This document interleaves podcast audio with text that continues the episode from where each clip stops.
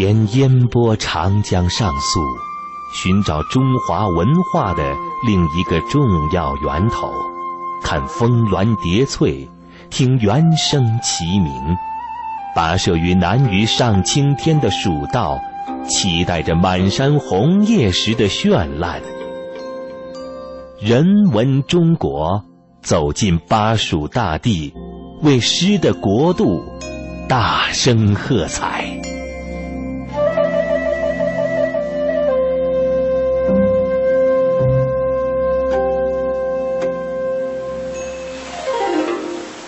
巴山蜀水之一，千里江山。山水如此写意，人物这般传奇。说到四川及重庆，我们中的许多人会下意识地把他们归结到巴蜀文化的版图中去。这样的划分当然非常省心省事儿，但却难免带有一连串的常识性错误。事实上，位于中国西南部的巴蜀文化区，指的是以四川盆地为中心，兼及周边地区而风俗略同的地区。它的核心地区大致和今天的四川省和重庆市的区域相当，不过在古代，巴蜀文化区的地域范围还包括汉中盆地、潜伏高原、鄂西南和湘西山地等与巴蜀同俗的区域。巴蜀地区东部是四川盆地，西部是川西山地和高原。属于长江上游流域地区，只有西北部的若尔盖草地一小部分属于黄河上源。它的西北与青海相接，北部与甘肃、陕西为邻，东连湖北、湖南，南临贵州、云南，西依西藏，总共涵盖了五十七万平方公里的辽阔疆土。从世界地图上，我们可以看到一个有趣的现象：巴蜀位于东亚大陆腹地的两河流域——黄河与长江之间，而与巴蜀同纬度的西亚的美索不达米亚，则位于西亚两河流域之间的肥沃的新月地带。还有同纬度的北非尼罗河谷，它们都有相似的地理条件，土地肥沃。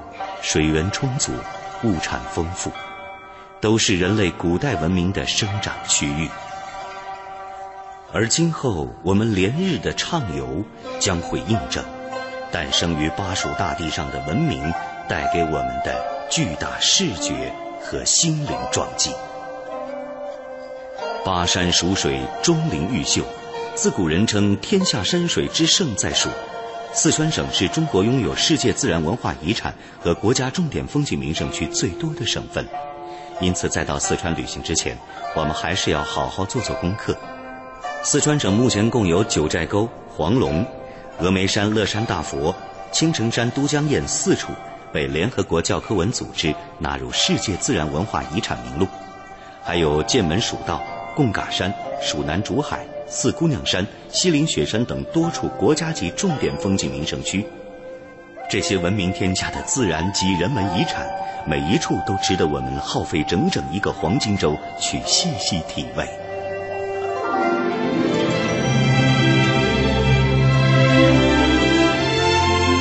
传承五千年，纵横八万里，电波中的山河岁月。谈笑间的海角天涯，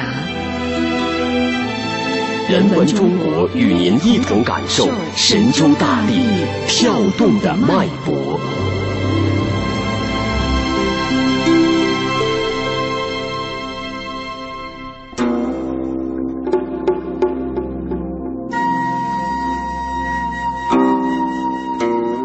沿烟波长江上溯。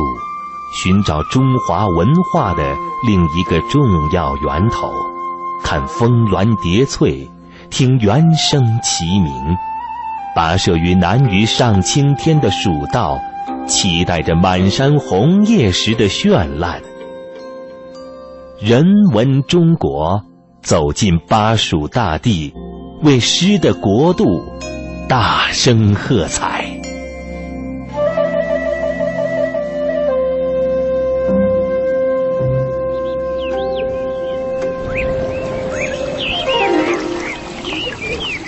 巴山蜀水之二，巴山，山水如此写意，人物这般传奇。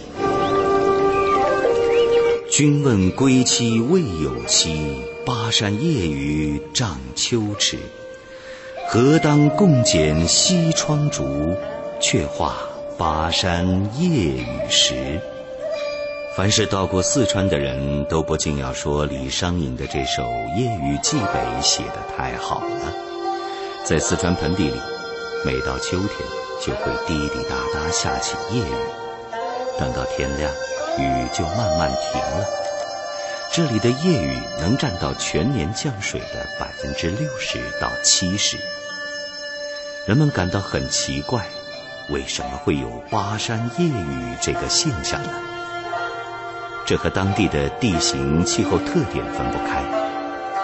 四川盆地由于四周山地环绕，到了秋天，副热带气团撤退比较慢，甚至处于准静止状态，所以造成了云雾多、秋雨连绵的现象。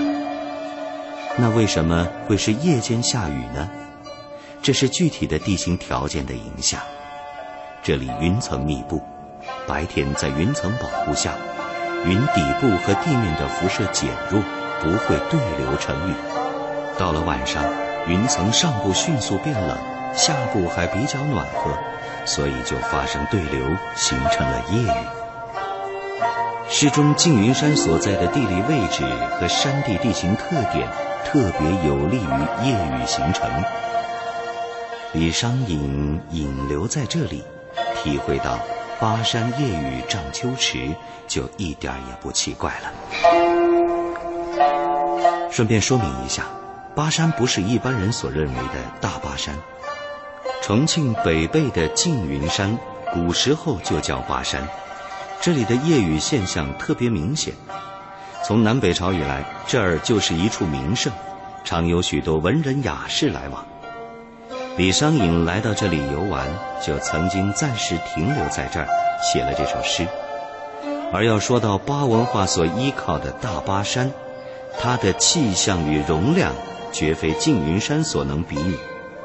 不过今天，我们只是要揭开一个美丽的误解，让巴山夜雨把更广大的内涵留待日后细说从头。